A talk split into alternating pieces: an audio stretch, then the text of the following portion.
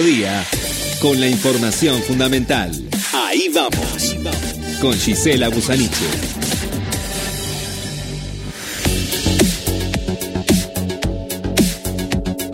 Bueno, Graciela, Gabriela Cabezón Cámara, empecé muy mal, ya Vamos de nuevo. Gabriela Cabezón Cámara es escritora, es periodista cultural, es docente, ella una voz consagrada en la literatura argentina e hispanoamericana y muy, muy considerada en el plano internacional con premios incluidos. Y está presentando ahora su libro Las Niñas del Naranjel. Y ahora está acá, está en Ahí Vamos, este programa que conduce Gisela Busanich. Eh, junto con Carlos Ulanovsky. Hola Gabriela, ¿cómo va? Hola Gise, hola Carlos, eh, va, bueno, eh, ¿qué decirte? Bien, si niego to- casi todo lo que me rodea. Eh, sí, pues, mejor, mejor. Eh, eh, acá, eh, ¿te gusta dar entrevistas? Depende, a veces sí, a veces no, a veces me da como una cosa de, de timidez, de qué sé yo.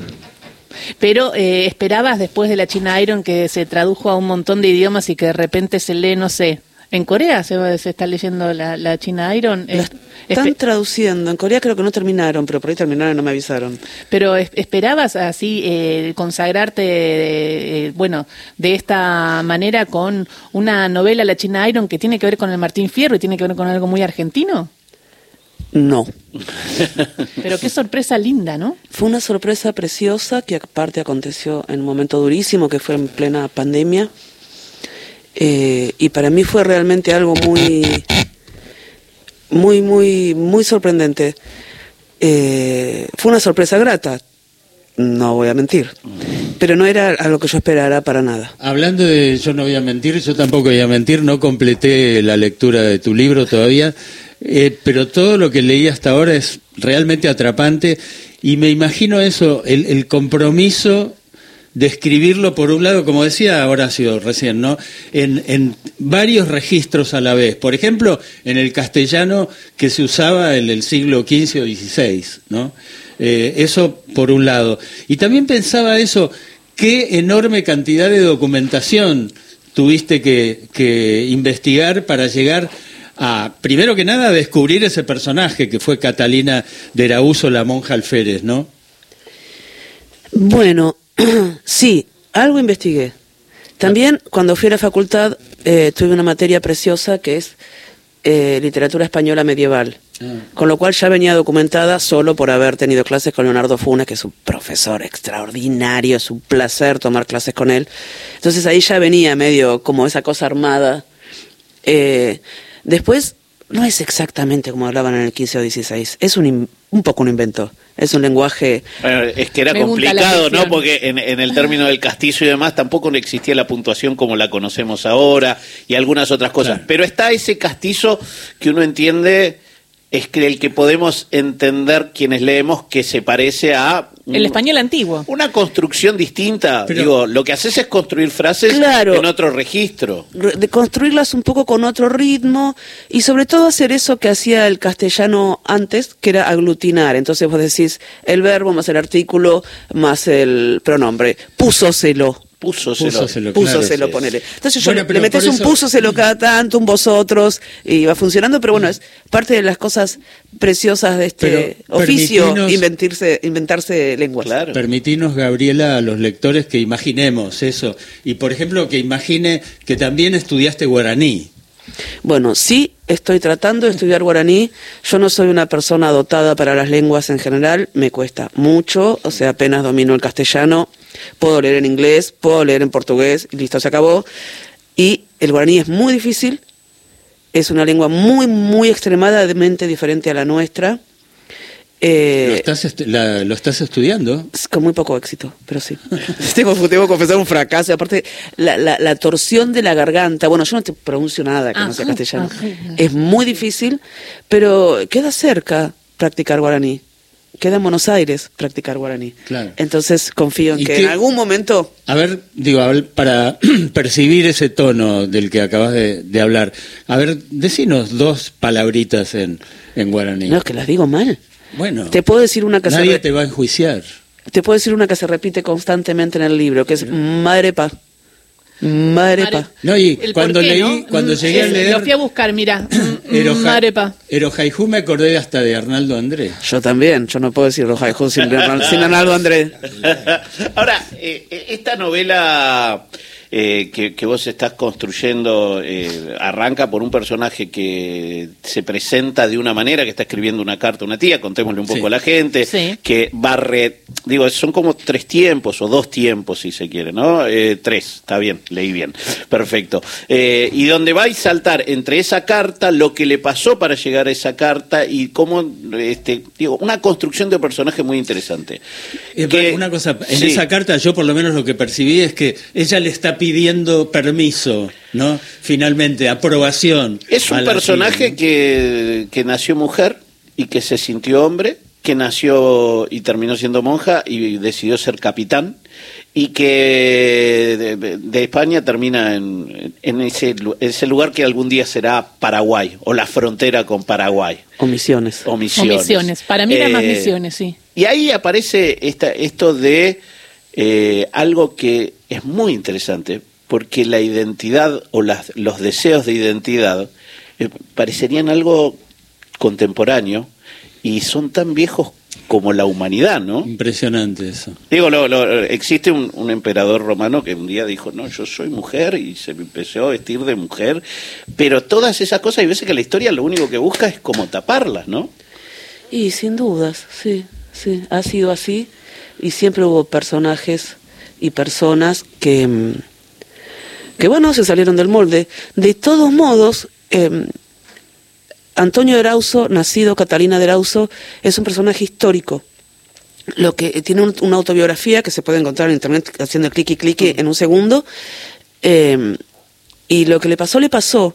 Y ahí es lo que es muy interesante, que es que nadie lo veía como mujer, pese a que fue soldado, a que tuvo muchas peripecias, a que hubo gente que cuidó de su cuerpo porque su cuerpo fue herido, enfermo, bueno, le pasó de todo.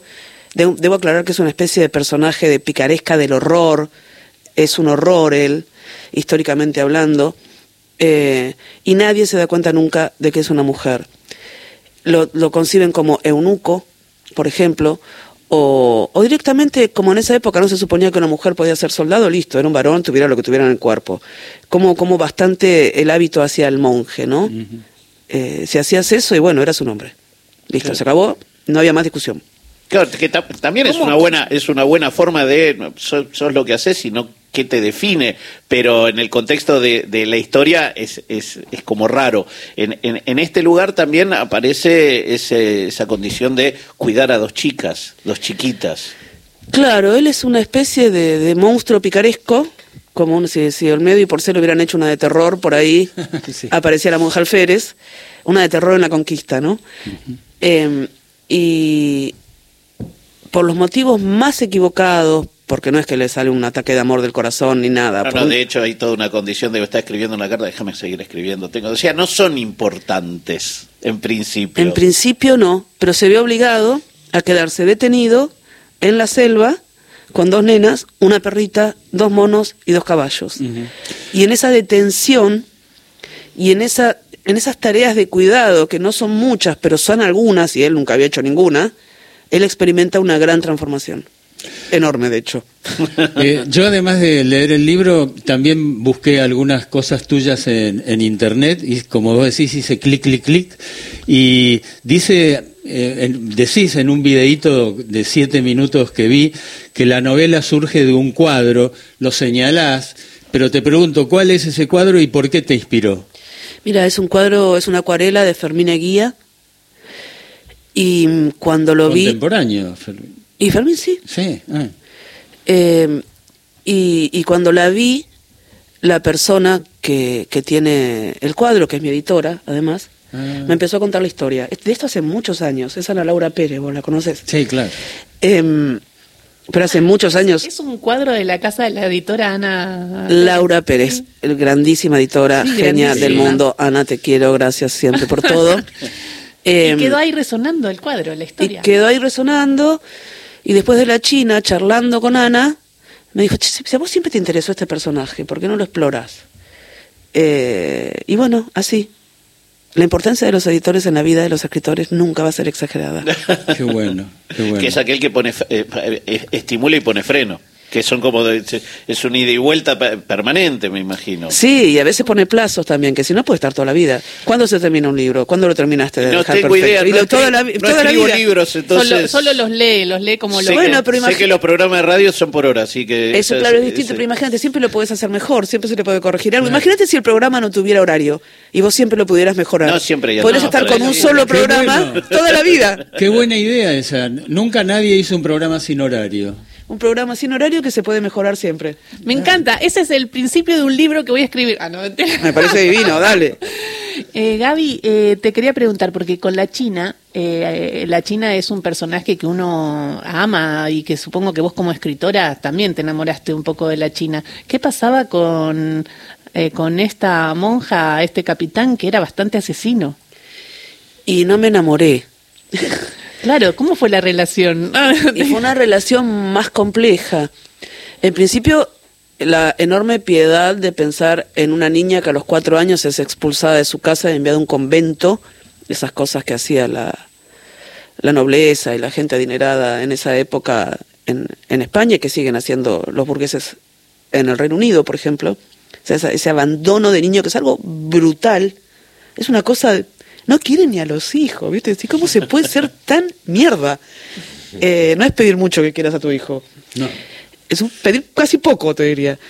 Em, entonces eso me, generaba mucha piedad y después se va transformando en un personaje cada vez más siniestro, su papel en la conquista es bastante notable y es horrible, bueno, es un papel en la conquista. Eh, y, pero como yo lo tomo cuando todo eso ya pasó y él le está contando eso a la carta a la tía, y él está en otra instancia, en otro momento, experimentando una transformación radical. Em, bueno, por momentos le pude tener un poco más de simpatía, pero no, no fue el amor que tuve por, por la China. Digo, tenés eh, una cantidad de alumnas, algunas ya eh, escritoras consagradas. Eh, ellas leen tus libros y quiero saber si te lo, si cuestionan cosas tuyas. Literariamente hablando, digo. Mira, los leen eh, en, general y no, cuestionar no me cuestionan nada, pero también el, el, el, el, asunto del taller no es lo que yo hago, es lo que hacen ellas, ellos, ellas. Entonces no es que estamos hablando mucho de lo que yo hago, no somos mencionando, estoy leyendo, qué lindo, qué lindo, y seguimos. Se trata de sus textos, ¿no?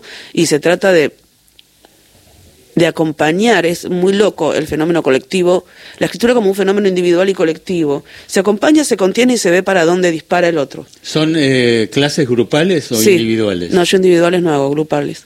Eh, hay algo eh, en eso, es muy interesante porque... Quiero ser alumno de cada ah, bueno, hay Muy bienvenido, Lanowski, por favor. Y va a ser la forma en que escribas esta novela que querés hacer. Así que me parece que, está bien pensado. Claro, porque lo que hay ahí es una apuesta en colectivo de todo lo que cada uno va llevar y bueno, no sé, vos, de, algunos que es, bueno, ¿quién lee hoy? Y es, eh, digo, ¿hay algo más para una escritora, algo más complejo que el texto a ser y en proceso? Probablemente la muerte de un ser querido, pero eh, es algo que te ocupa mucho. Sí, mm. te ocupa un montón, te ocupa la cabeza, puedes hacer mil otras cosas, pero estás siempre ahí. Y también te organiza, ¿no? no hay nada como una obsesión para... ¿Cuánto tiempo tardaste en hacerlo? Cinco años. Cinco años. Me costó muchísimo porque es un libro que, que bueno, en, su estructura es, relativamente complejo, tiene distintas voces, ¿no? Distintos registros. Este que habla con este sistema que se asemeja a un español antiguo, pero no es. Las nenas que hablan un castellano que yo quise guaranitizado, pero es lo que pueden. El narrador en tercera persona, que es bastante contemporáneo. Entonces eran como muchas texturas y además tenía que saber qué pasaba y no sabía qué pasaba. Claro, que, eso es lo más interesante del viaje. Digo, hay, hay, quienes escriben sabiendo de dónde quieren llegar y hay otros que se dicen, me encantaría llegar acá, pero no sé por dónde estoy yendo, ¿no? sí, y es para mí de lo más hermoso esa cosa de la, de la escritura y supongo que de toda tarea creativa, que es que no hay ni fórmula ni plan. Mm. Lo que sí sabía Gabriela Cabezón Cámara es el, ambiente en donde iba a ser y la descripción de la selva paranaense está. Y hay un porqué que vamos a charlar después de las noticias porque Gabriela en todo este eh, proceso eh, y también vi un momento en donde te dicen eh, y Gabriela sos feminista bueno, sí, pero mi militancia hoy es más socioambientalista.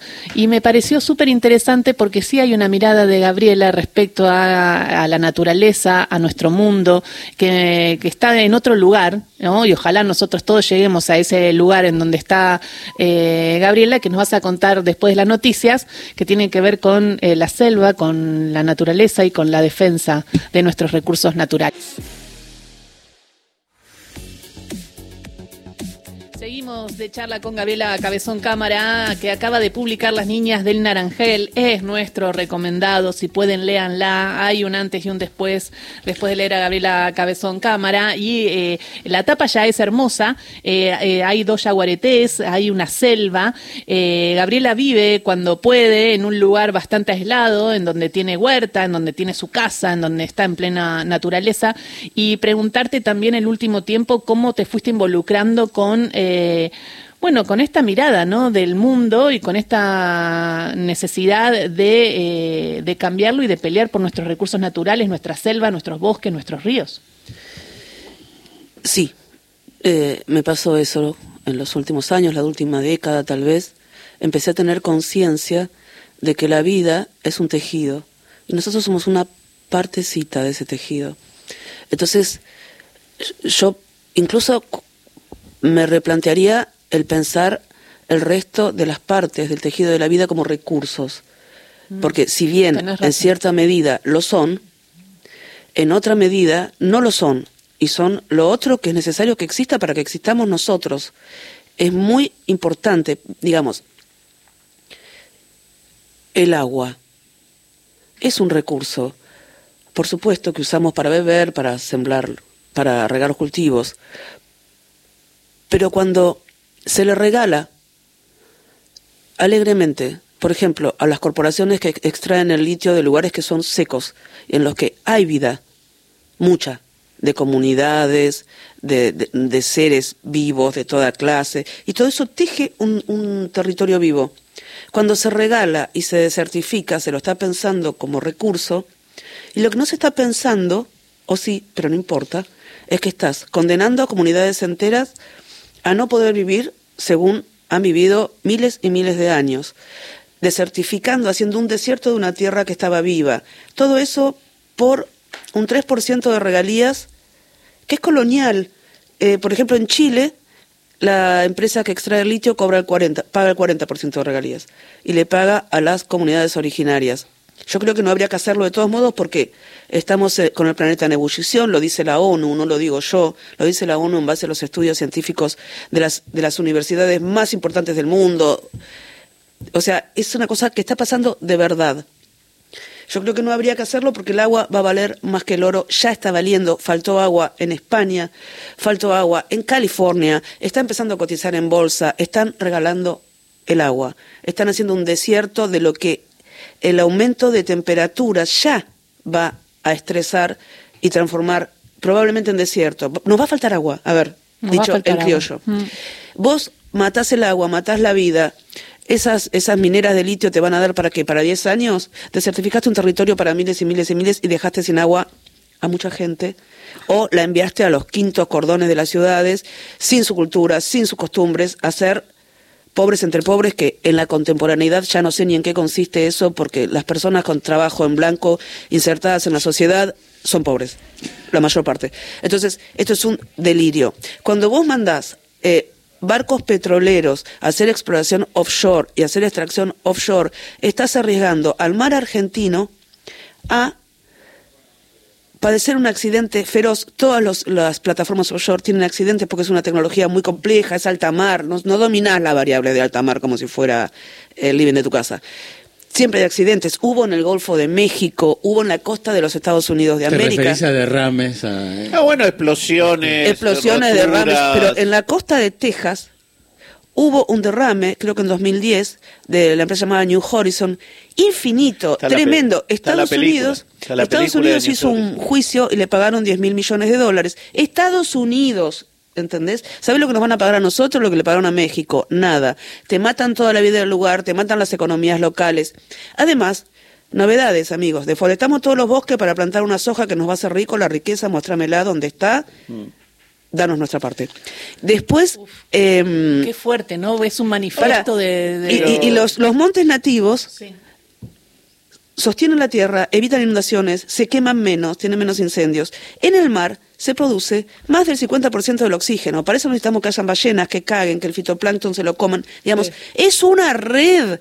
Estamos en ebullición, no vamos a estar bien sin agua, todos envenenados, y en un país que está en un está puesto en un lugar de colonia. Y, y aparte hay- ahí hay algo que, que es esto de el hombre como ajeno a la naturaleza, ¿no? Nosotros, eh, o sea, la naturaleza funciona en base a, a lo- a nuestros dictados. Como nosotros no somos parte de la naturaleza, bueno, hacemos con ella lo que quiere. Y es esto, es una red en la cual... Bueno, eso lo per- Somos carne de la carne de la tierra. Sí.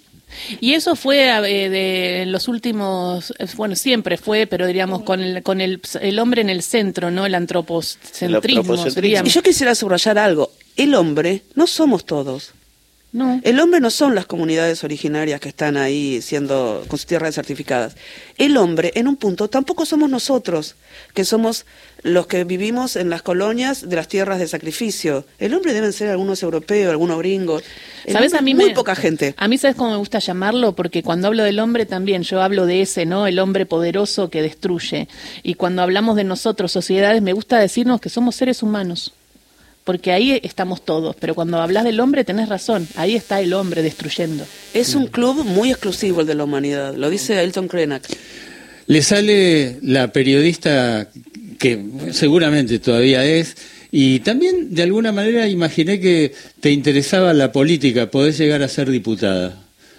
La diputada Cabezón Cámara. ya la- ¿Qué, qué fuerza? ¿Qué fuerza me imaginas, Carlos? Júgate, a ver. Hagamos apuestas. No, no, no es eh, que juegue, digo, te deseo en la fuerza en que estoy yo también. chan, chan, Chan, chan, chan. chan. Eh, dice Pero la, la- fuerza que está vos está algo con el show offshore, así que ahí va a haber problemas. Eh, Es que el tema es que eh, Gabriela está un poquito, evol- mucho más evolucionada, Sí. digamos, y está con una mirada que me parece que nosotros como sociedad tenemos que ir hacia, hacia esa mirada. Pero Vamos a ir hacia esa mirada, pero va a morir un montón de gente en el camino si no paramos antes. Es pensar en trascendencia, ¿no? Digo, porque hay, hay algo de, de, bueno, nada, esto que decís vos. Y le entregamos todo, total, es para ahora, es la plata de ahora, y pero para después... Y eso es interesante porque, digo, muchos de los que tienen hijos creen que, bueno, no sé qué piensan. Esto Yo no mismo, sé qué Esto piensan. mismo que hablábamos de tu libro, eso de, bueno, cuatro años al convento, ojo, te quiero, pero lejos. Pero viste que la gente dice, daría la vida por mis hijos. ¿No te parece que les debes una tierra habitable? Claro. Empecé a trabajar, Guanaco. Ah, eh. Bueno, dice, Guanaque. dice, dice la presentación de tu libro que eh, antes de ser la, la- maestra de escritura que sos, eh, tuviste muchos otros trabajos. Eh, ahí menciona que fuiste vendedora de seguros en- por la calle.